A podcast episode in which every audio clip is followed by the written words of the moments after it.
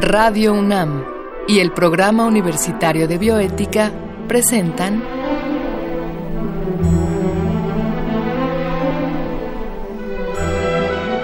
El Árbol de las Ideas. Arte, ciencia y filosofía para la vida.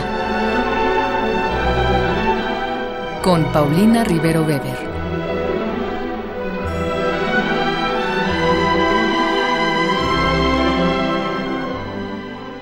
Con mucho gusto saludamos a todos los radioescuchas. Yo soy Ángeles Cancino, trabajo en el programa universitario de bioética y estamos al aire para la transmisión de nuestro programa El Árbol de las Ideas, Arte, Ciencia y Filosofía para la Vida. Esta ocasión hablaremos de un tema que a mí en lo particular me interesa muchísimo, espero que también a ustedes, amables radioescuchas, y se llama Tenencia Responsable y la Constitución de la CDMX en materia animal. Y para ello contaremos con la presencia de la doctora Sandra Elizabeth Hernández Méndez. De manera previa, vamos a escuchar una cápsula que el PUB y Radio UNAM han preparado para esta ocasión.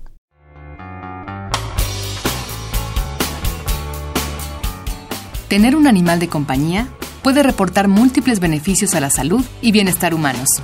Algunos de ellos son reducir la ansiedad y el estrés, disminuir la presión arterial y atenuar la sensación de soledad. Todos estos beneficios son producto de un largo proceso de domesticación. Con él, hemos buscado satisfacer un sinfín de necesidades vitales, como la alimentación o la defensa. Sin embargo, ¿ha sido tan benéfica esta relación para los animales como lo ha sido para nosotros? ¿No es verdad que a menudo se les trata como objetos que pueden ser desechados una vez que han satisfecho nuestras necesidades? Cada año, Miles de mascotas son abandonadas en las calles al poco tiempo de ser adquiridas. De acuerdo con la Asociación Mexicana de Médicos Veterinarios Especialistas en Pequeñas Especies, de los 28 millones de animales domésticos que hay en México, 70% vive en las calles. En realidad, México ocupa el primer lugar de América Latina en perros abandonados. Esto no solo representa una violación al bienestar de dichos animales. Otros problemas son el que muchos de ellos siguen reproduciéndose en las calles, la gran cantidad de heces que se generan cada día y el maltrato que sufren muchos de ellos en sus hogares. Los animales de compañía por excelencia son los perros y los gatos.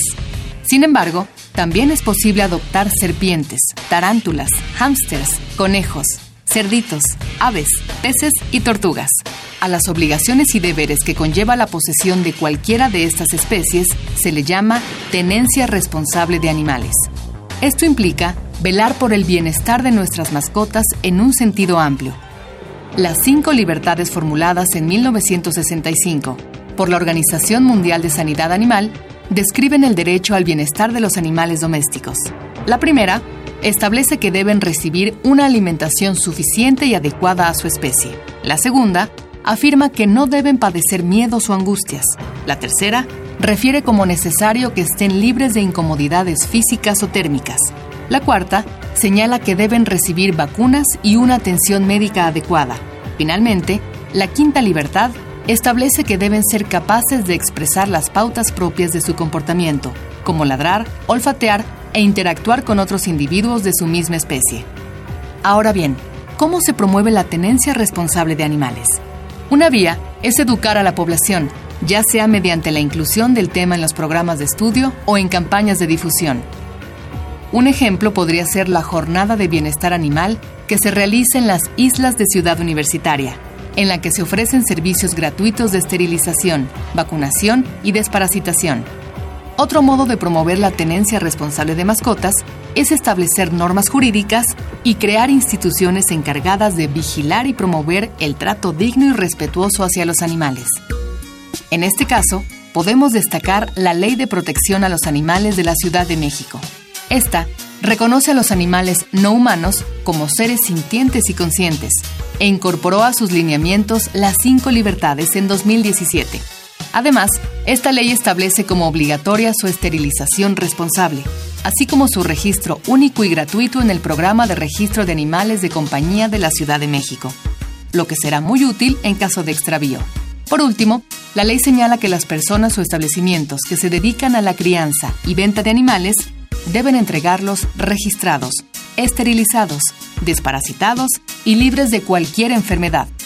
Finalmente, al hablar de las medidas que se han tomado para promover la tenencia responsable de animales, es preciso mencionar la Agencia de Atención Animal de la Ciudad de México.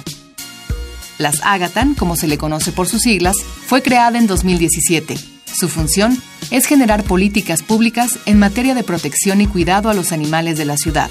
Para ello, debe coordinarse con autoridades gubernamentales y asociaciones civiles y vigilar que se esté cumpliendo la ley de protección a los animales.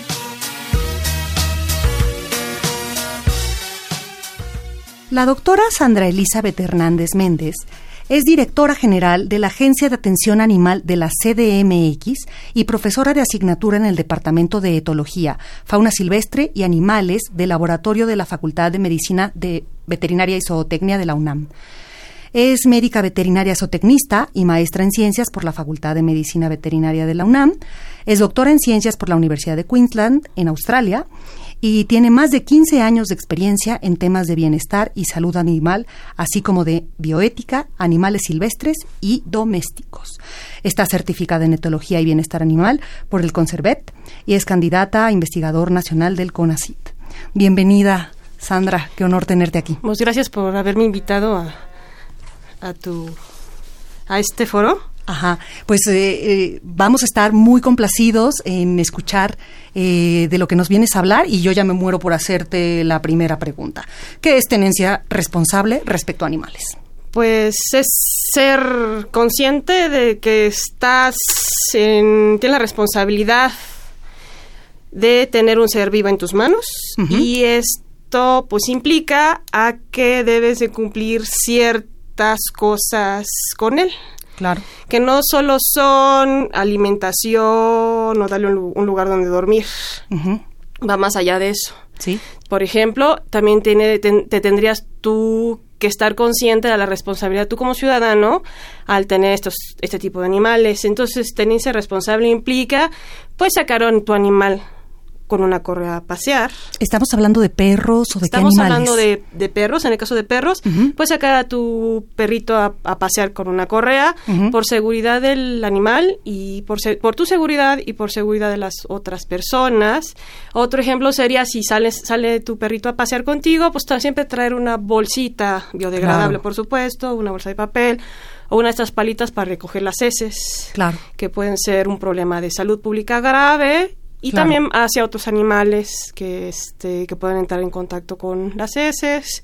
También tener la conciencia de que van a necesitar en, alguna ocasión atención médica, entonces tener los medios para poder darle atención médica veterinaria eh, eh, adecuada al animalito, tenerles sus cartillas de vacunación completa, no solamente es la antirrábica, que es la gratuita, sino también las, sus otras vacunas que necesita el perrito o el gatito para estar en, salud y prevenir enfermedades. Y una cosa muy importante, esterilizarlos claro. a temprana edad para evitar pues todos los problemas que tenemos actualmente de que terminen en situación de calle y pues todo lo que implica en su bienestar, en su salud y también es eh, hacia la ciudadanía, ¿no? Tener animales en situación de calle pues es muy lamentable. Claro, hemos progresado como ciudadanía de generaciones atrás a la actualidad respecto a justo estar más conscientes de lo que es tal vez intuitivamente la, tenencia responsable, porque yo esta definición pues la estoy conociendo contigo eh, ya de manera explícita, pero ¿será que estamos evolucionando como ciudadanos en la tenencia responsable de mascotas? Pues sí, hemos e-, evolucionado hacia ello. Em, yo creo que siempre ha habido esta inquietud por tener en buenas condiciones a los animales, pero de una fecha hacia acá el gobierno, los gobiernos, pues están tomando en serio esta situación y ah, están creando ya leyes y reglamentos en virtud de la protección de los animales. Yo me, yo desde veo a los niños y este, desde muy pequeño se ve esa actitud altruista hacia los animales, pero pues yo creo que lo hemos perdido con el tiempo. Sí. ¿No? Y eh, actualmente lo que está pasando es que ya eh, los gobiernos pues, están viendo esto y están eh, legislando hacia, esta, hacia esta área. Oye, qué bueno que tocas ese punto, porque justamente llegamos a la constitución de la CDMX, que al parecer, tú nos explicarás mejor, es sumamente innovadora en tema de animales. Sí, em, bueno, la, eh, la legislatura luchó y también por apoyo de la sociedad civil para que los animales se consideraran como seres sintientes. Wow. Entonces, esto es muy innovador eh, ya se habían hecho en otros países en Europa, ya se estaba tomando el tema de sintiencia en Europa, pero eh, por iniciativa de la sociedad civil y de los legisladores, pues ahora se está incluyendo en la Constitución de la Ciudad de México, que entra ya en acción pues a partir del 1 de septiembre de este año, aunque ya estaba estipulada desde el año pasado por la legislatura. Ok, perfecto. Y otra pregunta más mencionaste a la sociedad civil. ¿Qué tanto la sociedad civil ha tenido que ver en estos cambios que se reflejan en una nueva constitución pues para la Ciudad de México? Sí, sí, sí, de, la, de una fecha hacia acá, pues se han hecho más visibles asociaciones civiles, rescatistas, ONGs, que han estado luchando eh, ya por eh, legislar y por tener una consideración más no solamente hacia otra, a los seres humanos, sino también hacia los animales. Se dice que en este milenio lo que se va a ver es eh, principalmente la lucha por los derechos de los animales. En un inicio pues empezó por el, la prohibición de la esclavitud, por ejemplo, ¿no? Y luego eh, se empezó a luchar porque hubiera eh, igualdad en el caso de razas, luego en el caso de género, porque estuvo todo el tema de las mujeres, niños, personas con discapacidades o con capacidades diferentes, y actualmente pues está muy fuerte la tendencia hacia los animales y hacia el medio ambiente también. Eh, muy bien, y como lo mencionas, eh, ¿qué tantas denuncias porque también denunciar es parte de la cultura de un pueblo. Así es. ¿Qué tantas denuncias debieron existir o siguen existiendo sobre maltrato animal que ustedes en algún momento este desde esta desde este puesto de gubernamental se dice hay que atenderlo esto ya es inconcebible cómo ha sido pues en un inicio se crearon dos instituciones, que fue la PAOT, que es la Procuraduría Ambiental y de Ordenamiento Territorial, que fue la que primero empezó a trabajar el tema animal y actualmente ya, ya cuenta con la subprocuraduría relacionada a bienestar y protección animal. Luego también se creó la Brigada de Vigilancia Animal por parte de la Secretaría de Seguridad Pública. También esto por iniciativa de la sociedad civil. Entonces, estas dos eh, instituciones ya tienen más de cinco años trabajando en el tema de animales y la agencia fue creada ah, en el 2017, en julio del 2017 fue creada y ya eh, a mí me nombran en octubre y, eh, y, apenas estamos naciendo desde cero. Entonces tenemos muchísimas cosas que empezar a trabajar. Doctora, eh, tengo muchas otras preguntas que hacerte, pero antes vamos a otra cápsula eh, sobre tenencia responsable y constitución de la CDMX en materia animal. ¿Sabías que humanizar a los animales de compañía puede ser una forma de maltrato?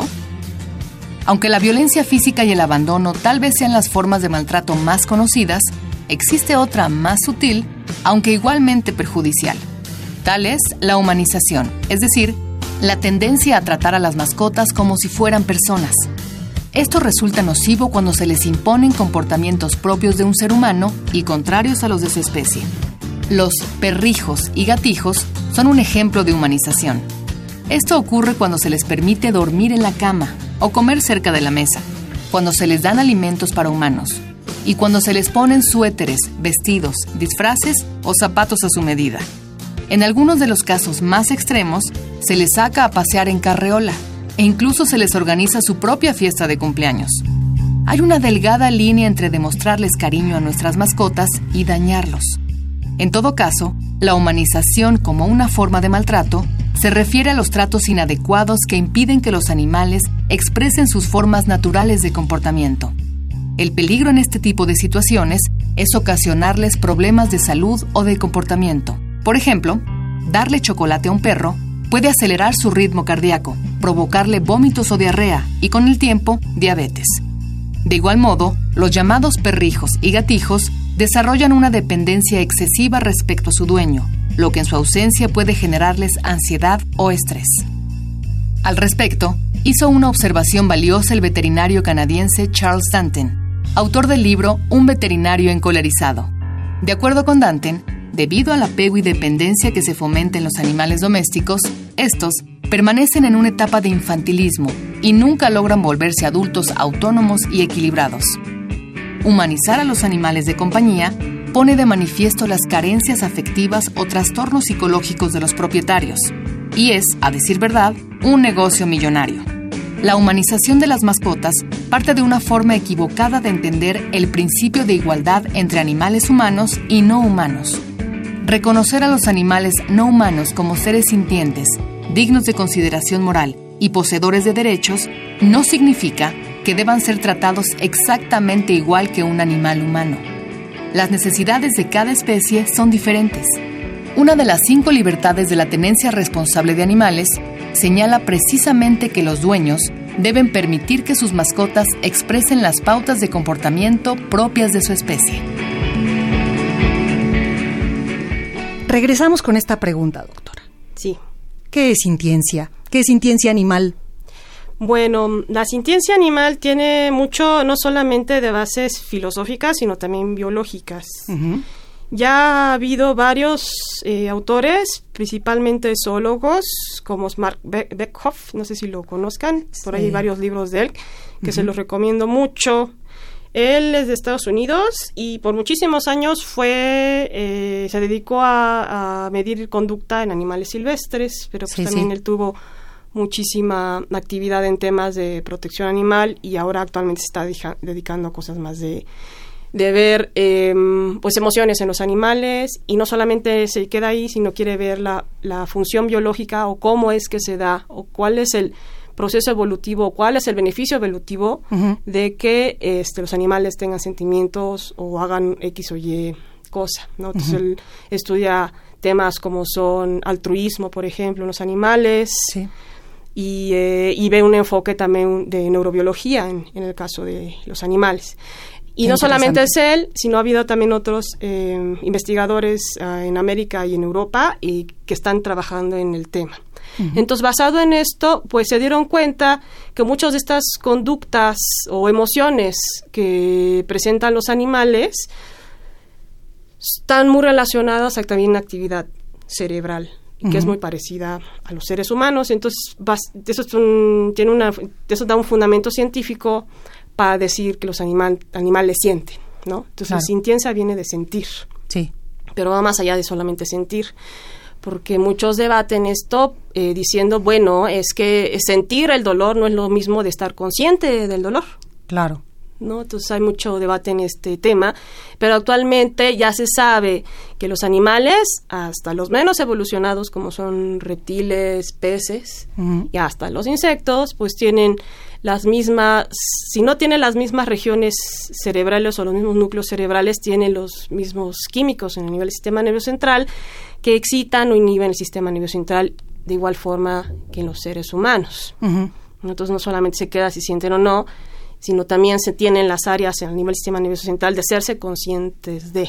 Entonces, hacerse consciente de que me duele, y eso ya cambia la visión de las cosas. Claro.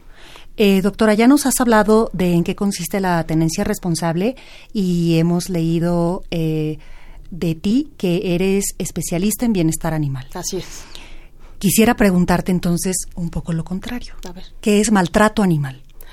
Ok, entonces, mire, maltrato animal em, es cuando no... Se puede tomar desde varios puntos de vista.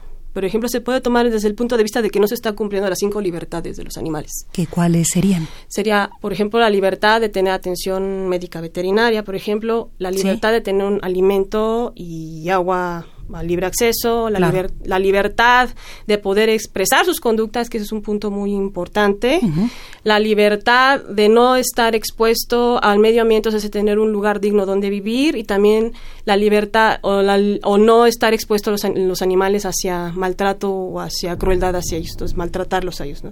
Claro.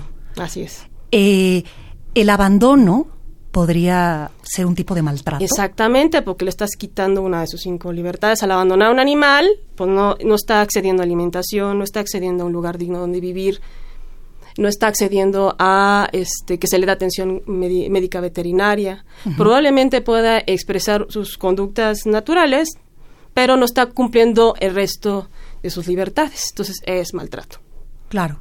Y también supongo que el abandono tiene otras vertientes, como justo si el animal además no es esterilizado al momento del abandono, nos lleva a problemas como los que tenemos en esta ciudad y en toda la República Mexicana con la eh, superpoblación, sobrepoblación. sobrepoblación de perros, y gatos que terminan en situación de calle si es que el animalito, pues la perrita fue abandonada en la calle o estaba gestante y tuvo los perritos ahí, o alguien irresponsablemente se hizo del animalito y luego ya no lo quiso y la mejor opción que vio pues fue tirarlo a la calle y abandonarlo. Y eso también ya está penado, ¿no? La ah, el abandono. Eh, muy bien. Eh, para nuestros radioescuchas, ¿dónde podríamos consultar esto? Pues eh, podrían ustedes consultarlo en la Ley de Protección a los Animales de la Ciudad de México, la pueden encontrar en línea. Sí. La agencia también en su página, que es uh, Agatán, luego les paso bien la, dirección para que puedan ustedes acceder. Ahí tenemos también una mediateca para que puedan consultar las leyes, claro. que no solamente la ley de protección de los animales, sino también tenemos la ley cívica que contempla, este, tiene varios rubros relacionados a animales. Claro, muy bien.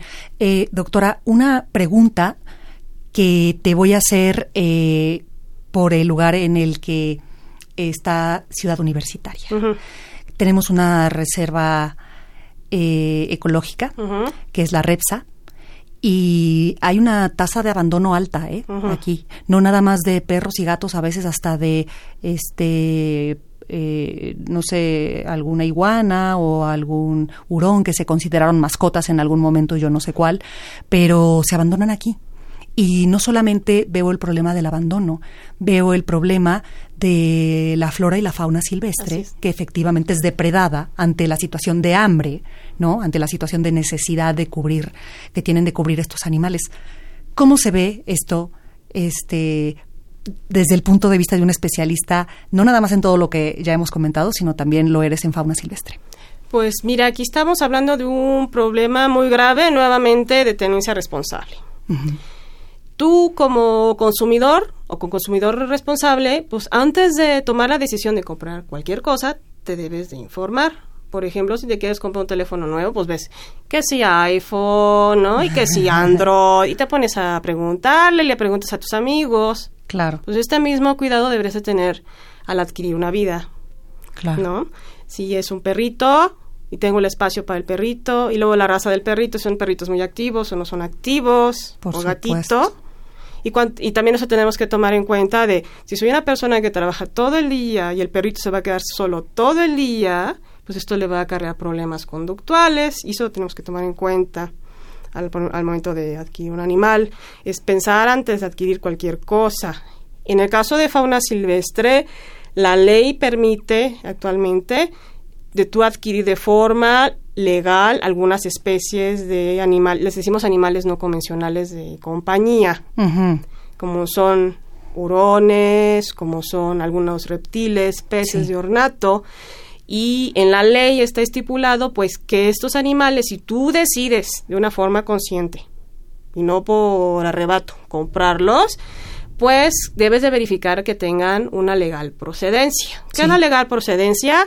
Que provienen de un criador o criadero registrado ante la Secretaría de Medio Ambiente, que tuvo los animales en buenas condiciones y que no son o que no y que no provienen de tráfico. Claro. ¿No? Eso, es parte del al momento de que tú decidas hacer o adquirir este tipo de animales que no son domésticos, como son perritos, gatitos, conejos, otro tipo de roedores, eso entra en lo de fauna. Por ley se puede hacer.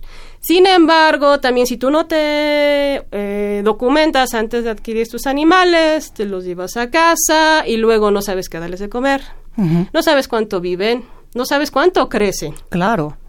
¿sí? Entonces, ya te enfrentas a otro tipo de problemas. Nuevamente entramos en responsabilidad como consumidor y en responsabilidad de tenencia responsable. Pues muchas de estas personas que no se imaginaban pues que el hurón es muy activo en la noche, o que la tortuguita no nada más iba a este, vivir tres meses como creían y viven hasta 30 años o más, y que la iguana necesita esto, y que la y que el lorito necesita el otro, ¿ok? Y que algunos animales pues necesitan hacer hoyos y no me gusta que le hagan hoyos a mi carpeta o a mi o a mi piso, pues deciden, ah, pues vienen de la vienen de la vida silvestre, pues ¿dónde los tiro? Pues a la reserva de la UNAM, o en el Pedregal, o en el bosque de Chapultepec, o en el jardín de, mi vecino, no, pues al fin ellos solitos van a sobrevivir, que son fauna silvestre. Pero no es así. Estos animales provienen pues de un criadero que siempre han vivido ahí.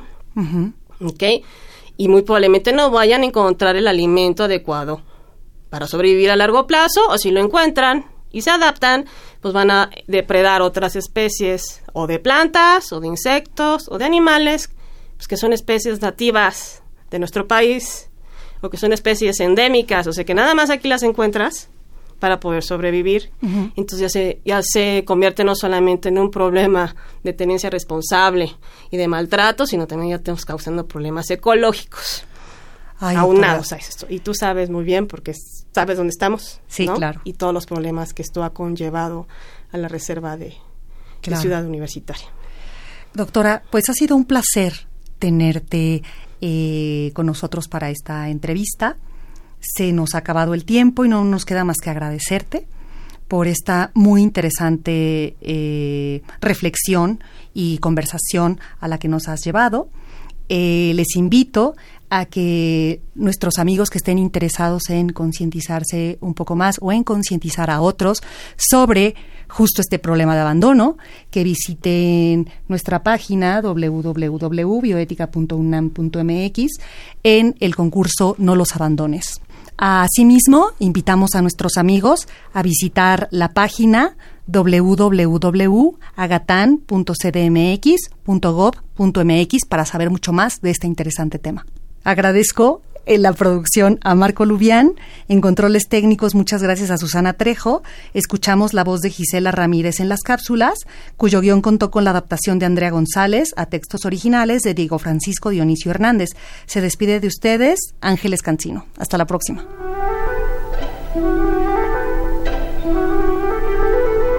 Radio UNAM y el Programa Universitario de Bioética presentaron